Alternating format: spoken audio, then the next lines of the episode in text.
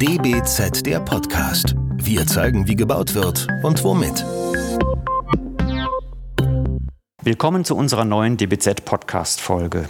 Heute sind wir bei unseren Heftpartnern Martin Betz und Thorsten Kock und sprechen zum Heftthema der Oktoberausgabe öffentliche Bauten. Die beiden sind die Gründungspartner des Stuttgarter Büros Betz und Koch Architekten, eines Architekturbüros mit rund 50 Mitarbeitern und Mitarbeiterinnen. Den Schwerpunkt ihrer Arbeit sehen sie selbst in der Realisierung öffentlicher Bauten. Wie genau man diesen Begriff umreißen muss oder ob er nicht besser offen bleiben darf, wie wichtig Bauten des Öffentlichen für Stadt und Gesellschaft sind und welche Entwicklungen auf diesem Gebiet des Bauens auszumachen sind. Das und vieles mehr ist Inhalt dieses Gesprächs auf DBZ, der Podcast. Das DBZ-Team heute sind Katja und Benedikt. Uns gegenüber sitzen Martin Betz und Thorsten Kock. Hallo Herr Betz, hallo Herr Kock. Hallo, hallo. Grüße Sie. Wir fangen an. Liebe Architekten, wie würden Sie denn die Bauaufgabe öffentliche Bauten definieren? Ja, ich denke, dass das Interessante an den öffentlichen Bauaufgaben ist, dass diese Gebäude ja genau die Schnittstelle zwischen Haus und Stadt äh, besetzen. An dieser Stelle tritt oder dringt der öffentliche Raum in die Gebäude ein und genau diese Interaktion zwischen Haus und Stadt ist eigentlich das, was uns sehr stark interessiert. Ja, und vielleicht kann man ergänzen, ähm, wenn wir definieren wollen, ähm, dass wir sagen, naja, es gibt öffentliche Bauherren, für die wir bauen, für die bauen wir fast ausnahmslos. Und dann ist es aber vielleicht noch eine Spur zu verfeinern und dann müssen wir sagen, ähm, dass öffentliche Bauherren vielleicht nicht nur öffentliche äh, Gebäude bauen oder planen lassen, sondern dass dann wirklich öffentliche Gebäude eben solche sind, die der Öffentlichkeit dann auch zugänglich sind, die in dem Sinne offene Türen haben, vielleicht wie Bibliothek, ähm, wie Museum, wie Konzerthaus, wie aber auch Stadthalle, wie hm, ja, vielleicht sogar äh, ein Wirtshaus. ähm, vielleicht aber auch, wenn es ein bisschen ernster wird, wie Klinik. Sehen Sie denn bei Öffentlichbauten besondere Anforderungen gegenüber anderen Arten von Gebäuden? Weil schließlich haben wir hier sehr viele unterschiedliche Nutzer, die man vielleicht im Vorfeld auch gar nicht so genau definieren kann. Wie schlägt sich das nieder? Gestalterisch, im Städtebau, bautechnisch? Ja, vielleicht fange ich da an. Ähm, ich glaube, dass es sich erstmal im Anspruch ähm, niederschlägt. Und zwar im Anspruch, ähm, wie mache ich ein Haus, das für die Öffentlichkeit dann auch wirklich taugt, im gestalterischen Sinne, im funktionalen Sinne. Wenn ich einen einzelnen Bauherrn habe, ein nicht öffentliches Gebäude, dann habe ich im Grunde einen Ansprechpartner und einen Gegenüber, der mir auch womöglich als Person wirklich gegenübertritt und als Entscheider dann ähm, zur Verfügung steht oder als Diskussionspartner.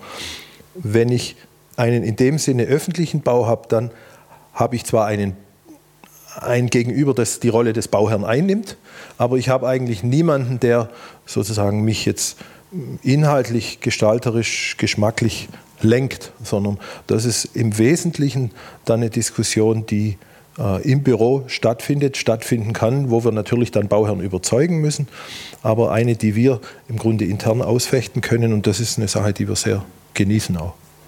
Ja, ich glaube, dass ein großer Unterschied auch noch ist, dass die öffentlichen Gebäude einen höheren Anspruch haben an die Außenwirkung, wie sie private äh, Häuser gemeinhin haben. Denn da, bei den öffentlichen Gebäuden ist nicht nur ein Innenraum zu entwerfen, sondern eben auch der Zwischenraum zwischen den Häusern. Jedes öffentliche Gebäude hat im Grunde auch einen mit zu entwerfenden Außenraum.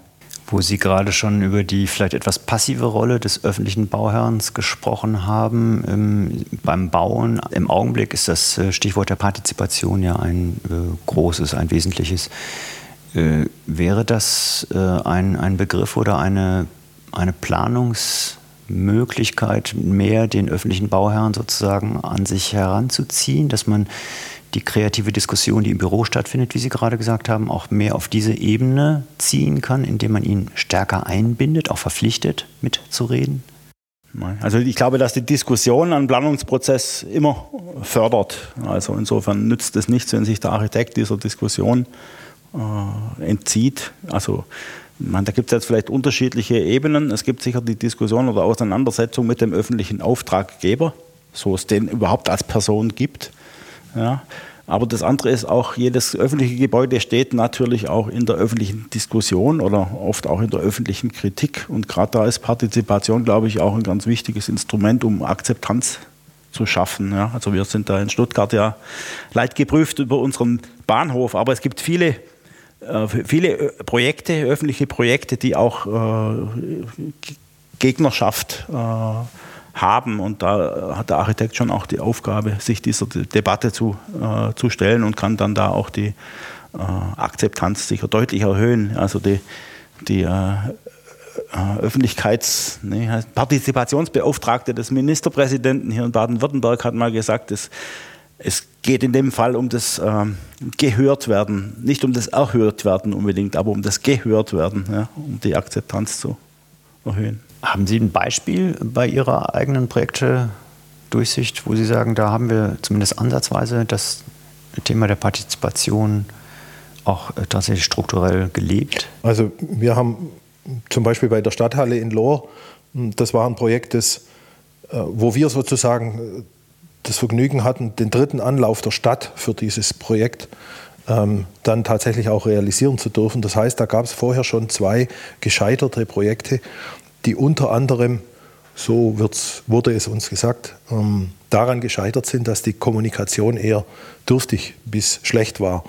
Das heißt, da war unsere Aufgabe schon, diese Kommunikation äh, zu machen. Und es war die Aufgabe des Bauherrn ganz bewusst, die er sich auch selber gestellt hat, eine solche Kommunikation ähm, und auch Partizipation dann äh, zu initiieren. Und das hat dann wirklich stattgefunden, indem es, glaube ich, insgesamt drei äh, Bürgerveranstaltungen gab ähm, wo das Projekt in unterschiedlichen Stadien vorgestellt wurde, wo dann durchaus auch ähm, diskutiert wurde darüber, was sind Dinge, die jetzt aus der beteiligten Bürgerschaft dann einfließen und wie würden die vom einen zum anderen Mal dann in das Projekt auch mit umgesetzt. Die Kunst bei den Dingen ist es, glaube ich, immer, vor allem für den, der es moderiert, ähm, zu vermeiden, dass sozusagen über Geschmäcker diskutiert wird, weil die Geschmäcker sind, sich, sind auch über Partizipation nicht zu vereinen auf eine einheitliche Meinung, sondern es geht dann darum, die wesentlichen Prinzipien, die wichtigen Dinge, die für das Gebäude sind, einerseits zu erläutern und andererseits zu hören, was die Bürgerinnen und Bürger dann dort an Ergänzungen ähm, beitragen und die dann umzusetzen. Wie beurteilen Sie Ansätze, Funktionen verschiedener Gebäudetypen zu mischen? Zum Beispiel eine Schule mit einem Gemeindezentrum, ein Hotel mit einem öffentlichen Restaurant, Spar etc. Ist das ein Ansatz, den man weiter verfolgen soll und vielleicht sogar noch vertiefen müsste, indem man monofunktionale öffentliche Bauten durch weitere Funktionen ergänzt, um sie so noch öffentlicher zu machen? Ich denke, dass das schon ein guter Ansatz ist, ein bedenkenswerter, der verschiedene Vorteile bringt. Also ein Vorteil ist sicher zum Beispiel der tageszeitliche. Also es gibt einfach öffentliche Nutzungen, die tagsüber stattfinden. Schule ist ein Beispiel. Und am Abend steht die Schule leer. Könnte genutzt werden, sind, sind Räume, sind Seminarräume oder ähnliches. Ja. Also ich denke, dass die, die äh, Mischung von Funktionen in einem Haus, also diese Nutzung über einen längeren Zeitraum ermöglichen könnte. Sie könnte einfach auch insgesamt Flächen sparen durch diese Doppelnutzung und was sicher auch ganz interessanter Aspekt ist, wenn ich unterschiedliche Nutzungen mische, mische ich natürlich auch unterschiedliche Menschen. Also ich, äh, da trifft dann der, der in die Bibliothek geht, trifft dann den, der zum Konzert geht. Und äh, ja, insofern ist das schon ein, vielleicht ein Abbild äh, von Gesellschaft, auch wenn man die Funktionen mischt. Es könnte ein Beitrag vielleicht auch zu einer sollen wir sagen, positiven oder mehr kommunikativen und mehr wieder integrativen Gesellschaftsentwicklung sein. Weil ich glaube, im Moment ist es ja schon so eher so, dass sich die Gesellschaft eher so ein bisschen segregiert und isoliert und sowas, ähm, was sich letztlich dann erstmal in immer mehr auch vereinzelten funktional vereinzelten Bauwerken durchaus niederschlägt. Alles, was heute neu ist und wenn das Wohnen beim Arbeiten ist oder sowas, das gab es schon mal. Und da war das eigentlich ein Ausdruck einer eher miteinander agierenden Gesellschaft und die Individualisierung, die wir erleben, ähm, die drückt sich eben in zunehmender Monofunktionalität aus, bringt dann mit sich oder kommt her von einem zusätzlichen Sicherheitsbedürfnis von Abstand, weil ich niemand anderen anstecken soll. Und das sind alles Phänomene der Individualisierung, glaube ich, und sowas werden. Ähm, vielleicht ein bisschen eine Gegenbewegung, die zumindest wenn es nicht um gesundheitliche Dinge geht, dann durchaus auch zu begrüßen wäre. Gutes Stichwort. Viele Bereiche des öffentlichen Lebens standen ja jetzt durch die Corona-Krise still oder werden vielleicht auch wieder stillstehen.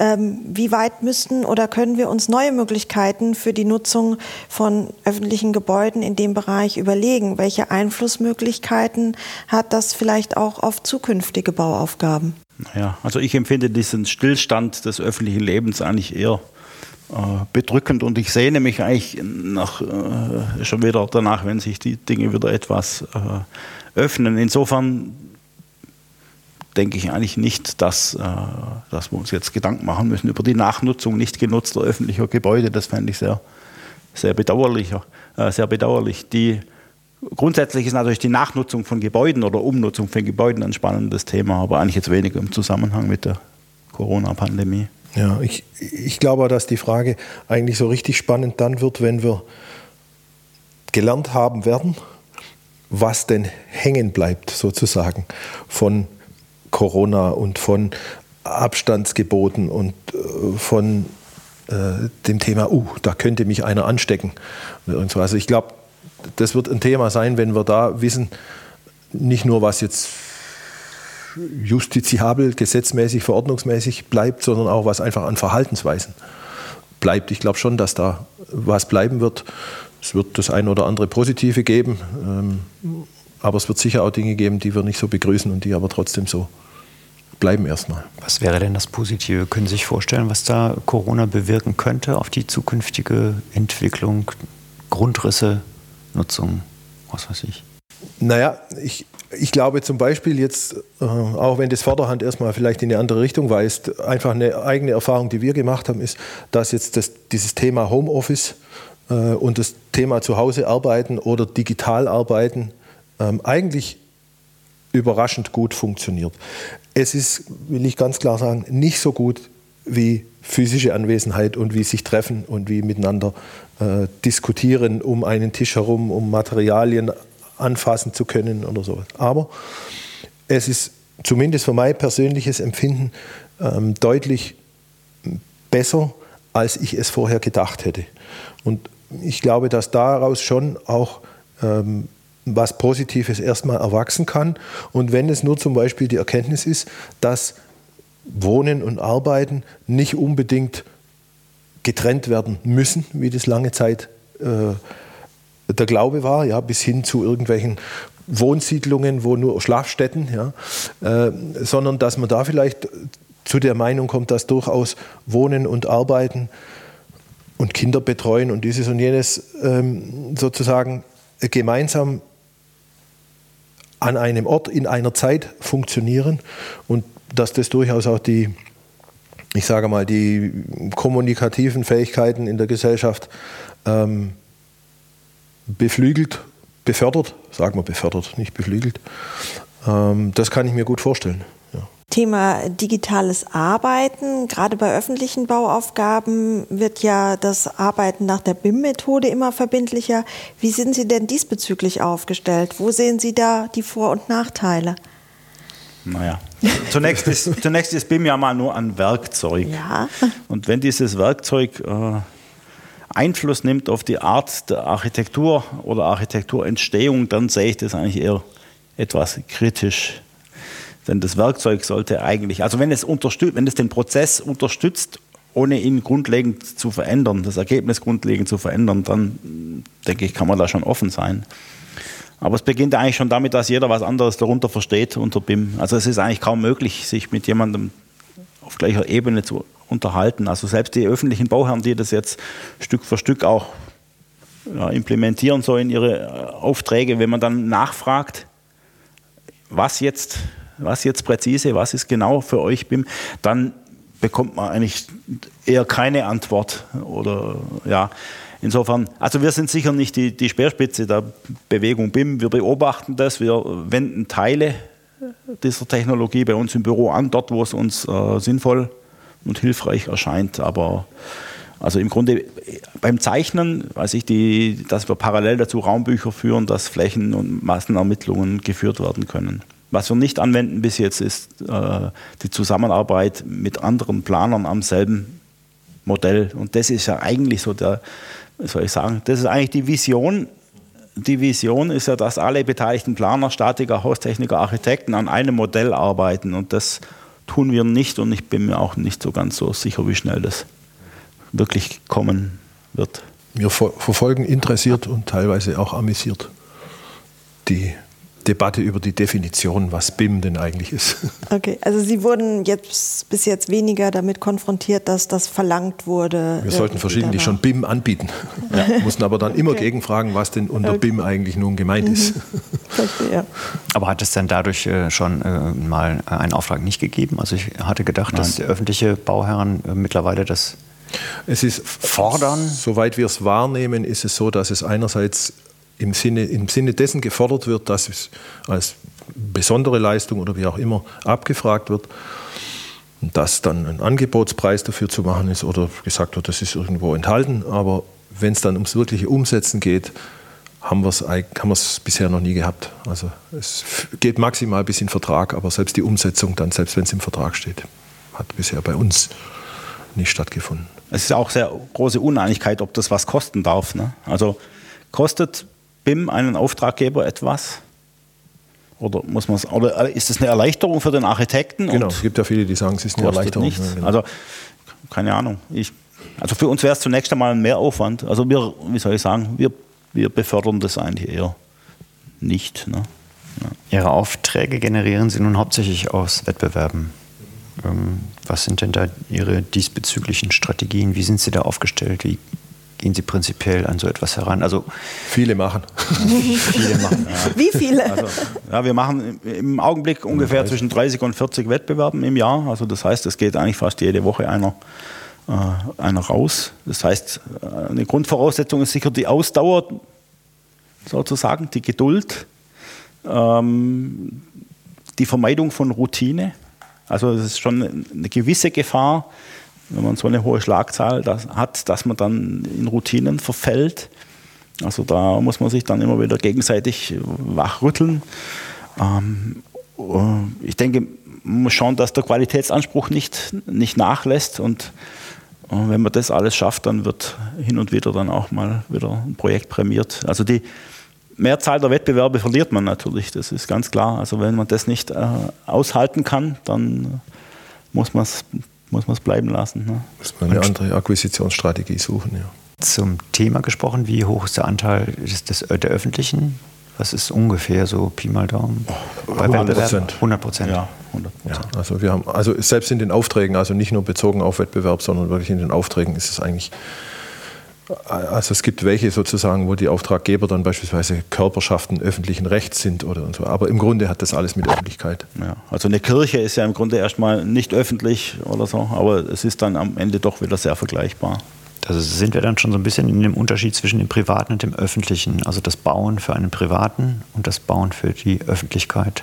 Was wäre denn da? Gibt es einen grundsätzlichen Unterschied für ein Architekturbüro sowohl vom Entwerferischen vielleicht, aber auch vielleicht vom Ökonomischen?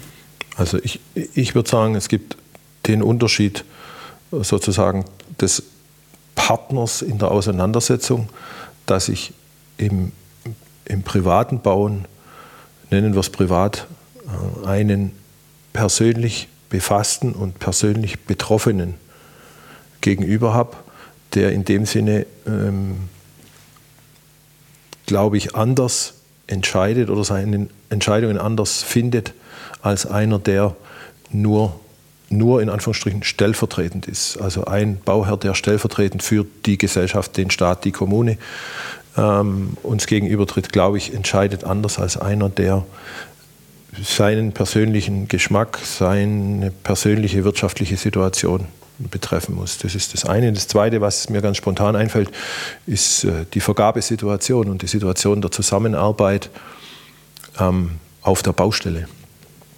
Weil ähm, die öffentlichen Auftraggeber ausnahmslos an das öffentliche Vergabewesen gebunden sind und das ist bekanntermaßen umständlich, kompliziert. Äh, das ist bei Privaten überhaupt nicht so. Die können sagen, ich hole mir drei Angebote oder die können sagen, ich, mir gefällt der, der soll es mir machen. Und das ist deutlich einfacher. Insofern kann es zumindest an der Stelle auch ähm, ökonomischer sein. Für uns haben wir aber nicht so viel Erfahrung damit. Ja, aber gerade dieser persönliche Bauherr, also dieser eine Mensch, der gegenüber äh, sitzt und der, äh, der dir sagt, was, äh, was er gut und schlecht findet. Ja? Das ist ja schon auch was Wünschenswertes. Und bei den öffentlichen Bauaufgaben ist das sehr unterschiedlich. Bei manchen Aufgaben findet sich so einer irgendwo in der Verwaltung, der sagt, das ist mein Projekt, ich spiele diese Rolle, ich übernehme auch diesen Teil der Verantwortung. Aber es gibt auch ganz viele öffentliche Projekte, da gibt es diesen Menschen nicht. Da, das ist ein alles ein, eine, eine graue Masse, in der sich jeder hinter dem anderen verstecken kann. Und mm, gut, man kann das dann, man kann das auch als Freiheit begreifen. Also ähm, bei manchen Projekten ist es so, dass das für uns dann auch Freiheiten äh, äh, ermöglicht. Ja, wenn ich keinen Gegenüber habe, kann ich eigentlich, solange ich Termine und Kosten halt eigentlich ziemlich machen, was ich möchte. Vielleicht mehr als bei einem privaten Bauherr. Aber grundsätzlich ist es schon schöner, wenn man ein Gegenüber hat, mit dem man diskutieren kann und mit dem man die Projekte voran, voranbringen kann. Meistens wird das Projekt dann auch besser. Ja. Einfach weil es weil es Reibung gegeben hat, sozusagen, und in dem Sinne Fortentwicklung. Inhaltliche Reibung und ja, nicht genau. über, genau. über Vorschriften und äh, Hierarchien in der Verwaltung möglicherweise. Ähm, daran anschließend und auch tatsächlich zum Schluss muss das öffentliche Bauen eigentlich unversöhnlich dem Privaten gegenüberstehen. Es gibt immer so die, die Tendenz äh, davor zu warnen, dass alles privatisiert wird, der öffentliche Raum und so weiter. Das sind ja Tendenzen, die man feststellen kann. Oder gibt es auch eine friedliche Koexistenz zwischen dem Öffentlichen und dem Privaten, wie es das ja möglicherweise vor 100, 500, 1000 Jahren in den alten Städten gegeben hat. Vielleicht hat es das aber auch nie gegeben. Ich denke, dass die, die öffentliche Hand läuft manchmal ein bisschen Gefahr, sich zu sehr zurückzuziehen aus ihren Bauaufgaben und Pflichten und die Dinge zu übertragen auf die vermeintlich finanziell potenten Investoren, ja, die dann aber nicht nur bezahlen, sondern auch mitreden wollen und ihre Häuser dann abschließen, im Zweifelsfall am Abend. Also ich glaube, dass der öffentliche Bauherr schon auch gefordert ist, die öffentlichen Bauaufgaben verantwortlich zu übernehmen und das nicht ohne weiteres delegieren kann in, in private Hände. Also jetzt irgendeine Shopping Mall, die ja per se auch erstmal ein öffentlicher Ort ist, ja, mit offenen Türen, die ist dann eben doch äh, am Ende von dem bestimmt, dem sie gehört. Ja. Der macht die Türen für den auf, äh, den er drin haben möchte. Und im Zweifelsfall steht einer am Eingang und schickt dich auch weg. Ja, also ich glaube, dass wir schon eher aufpassen müssen, dass das private Bauen nicht in dem Sinne übergriffig wird auf das öffentliche Bauen, weil mit privatem Engagement, das finde ich ist unbedingt zu begrüßen. Wir selber haben das eine oder andere Projekt gemacht, das es nicht gäbe, auch wenn es ein öffentliches wäre oder ist, äh, ohne, eine, ohne privates Engagement.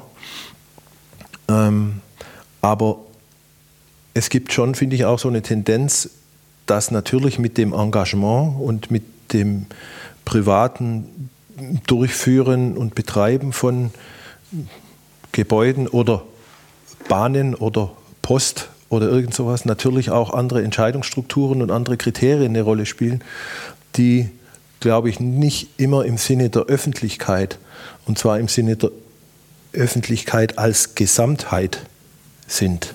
Wenn die Bahn sich aus der Fläche zurückzieht, wie sie das so schön formuliert hat, dann ist sie eben nicht mehr für alle da. Und das entspringt dem Gedanken der Privatisierung zum Beispiel. Und das ist so eine Stelle, wo ich glaube, dass das Private in gewissem Sinne übergriffig geworden ist bezüglich auch zu staatlichen Aufgaben. Es kann nur der mitreden, der auch sich beteiligt, ne? der auch sich nicht zurückzieht.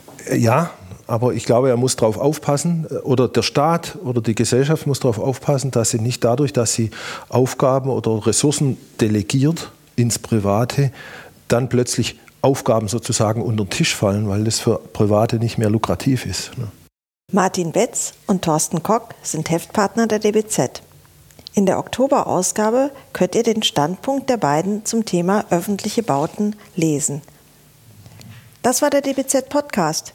Wir sagen Tschüss. Tschüss. Schön, schön dass Tschüss. wir hier sein konnten. Der DBZ Podcast. Wir zeigen, wie gebaut wird und womit. Entwickelt wird der Podcast von der gesamten DBZ-Redaktion. Wenn ihr unsere Arbeit unterstützen möchtet, könnt ihr das am besten, indem ihr unser DBZ-Magazin abonniert und dem Podcast 5 Sterne verleiht. Der DBZ-Podcast wird von unserem Tonmeister Lynn Meisenberg abgemischt. Mehr Informationen dazu auf dbz.de.